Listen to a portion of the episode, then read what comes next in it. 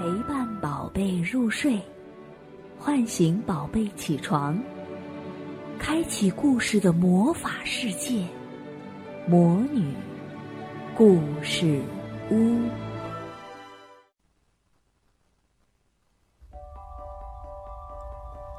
头脑特工队。就在小女孩莱莉出生的那一刻，一个名叫乐乐的情绪小人儿也出现在了莱莉的大脑总部。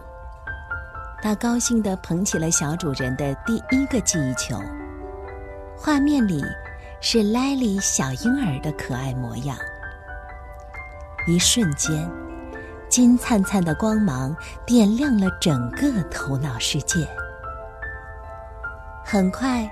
乐乐的身边又多了四位新伙伴儿，他们分别是悲伤小人悠悠、厌恶小人燕燕、愤怒小人怒怒和恐惧小人怕怕。乐乐作为老大，当然是希望莱里越快乐越好。看，记忆球存储架上是不是黄色的最多？不过，另外四个小人儿。也很重要啊。比如，安全小卫士帕帕，要不是他及时帮莱利刹车，莱利就会被电线绊倒了。燕燕则是爱憎分明，对待不喜欢的食物，比如西兰花，他才不会让莱利尝呢。不过，谁要是把西兰花硬塞到莱利的嘴里，那就等着听高分贝的尖叫吧。怒怒可不是好惹的。至于常常把莱莉搞得哭哭啼啼的悠悠，说实话，乐乐真不希望他在这儿。大脑总部还连接着五座个性小岛，它们分别是淘气岛、友谊岛、冰球岛、诚实岛和家人岛。为他们提供能量的是五个核心记忆球，承载着莱莉出生到现在最重要的一些记忆。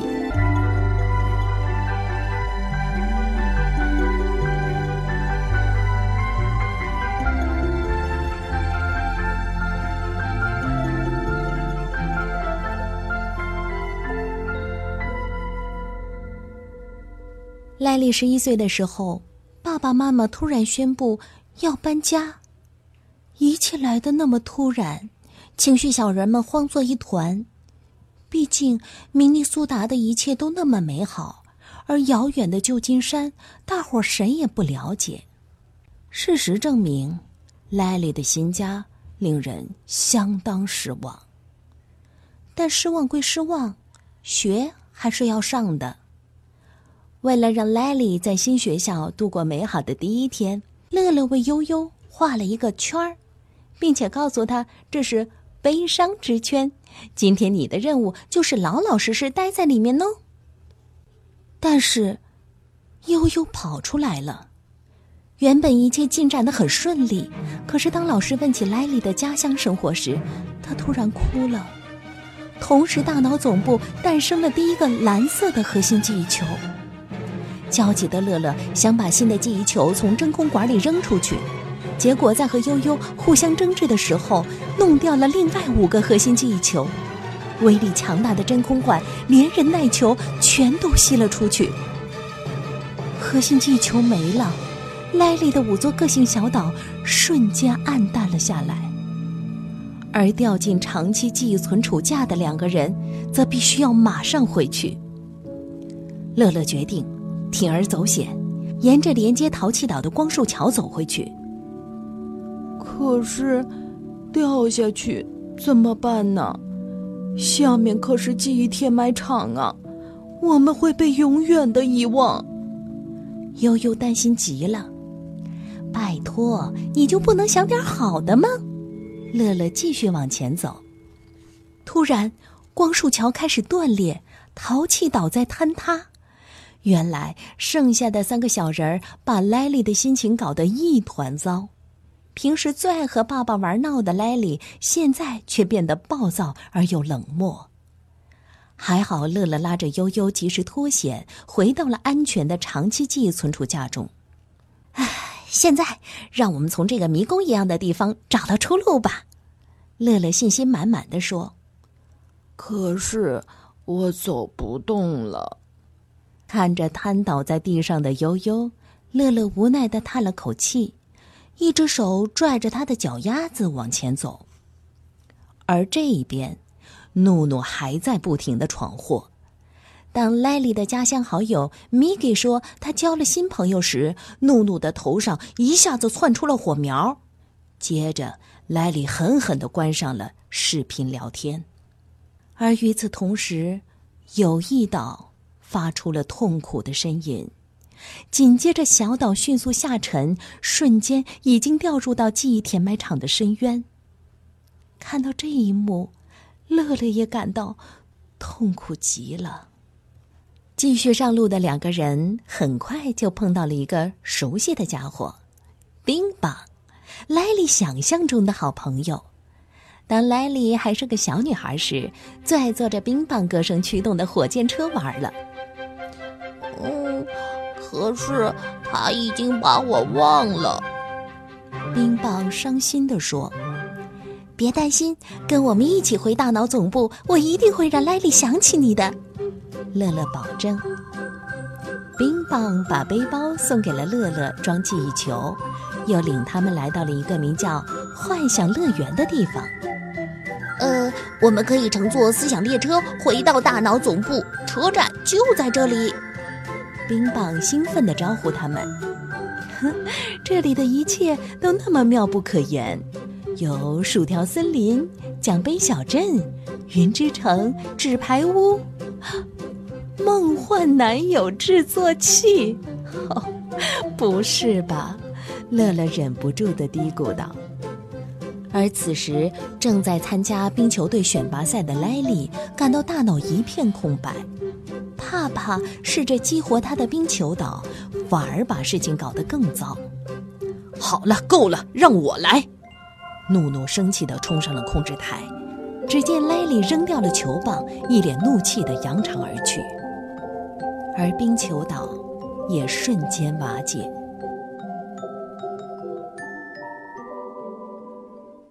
不幸的事情一件接着一件，冰棒很快发现乐园正在被毁灭。不。他眼睁睁的看着自己的火箭车坠落在记忆填埋场，一屁股坐在地上，哇哇大哭了起来。彩色的糖果泪水哗啦啦的喷射出来。悠悠主动走了过去，安慰冰棒：“不要难过。”乐乐惊得张大了嘴巴。一行人终于坐上了思想列车，可是没多久，莱利一睡着，车就停下了。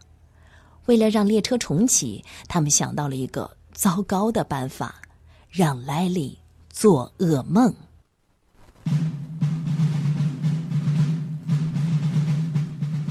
在乐乐和悠悠的引导下，可怕的小丑叮当从潜意识里追到他们，来到了造梦影城。他拿起锤子大闹梦境，莱利瞬间被惊醒。而留在大脑总部的怒怒也在酝酿一个新的计划。既然新生活处处不顺，那就让莱利回老家好了。莱利刚从噩梦中醒来，怒怒就在控制台上插入了一个点子之灯。受到鼓舞的莱利很快收拾好了书包，准备一个人回老家。可是他没有钱买车票，于是他看向了妈妈的钱包。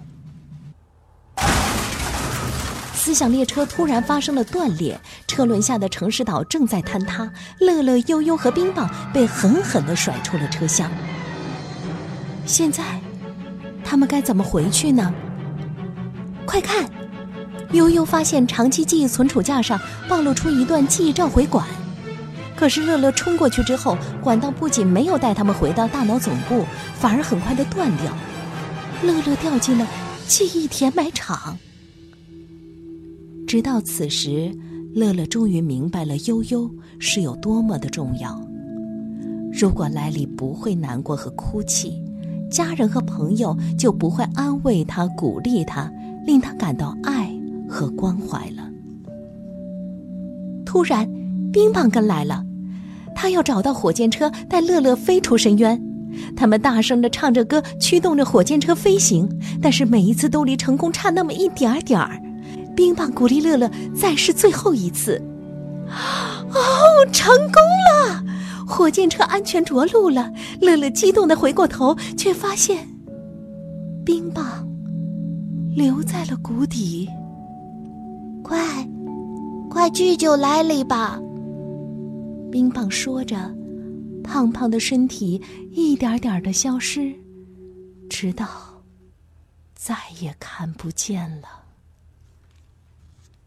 家人岛也在莱利出走时坠落，乐乐和悠悠必须马上回去。为了追上悠悠，乐乐用梦幻男友制作器造了一个超高的男友塔，猛地一跳，直直的飞向云朵上的悠悠。嘿，抓好了！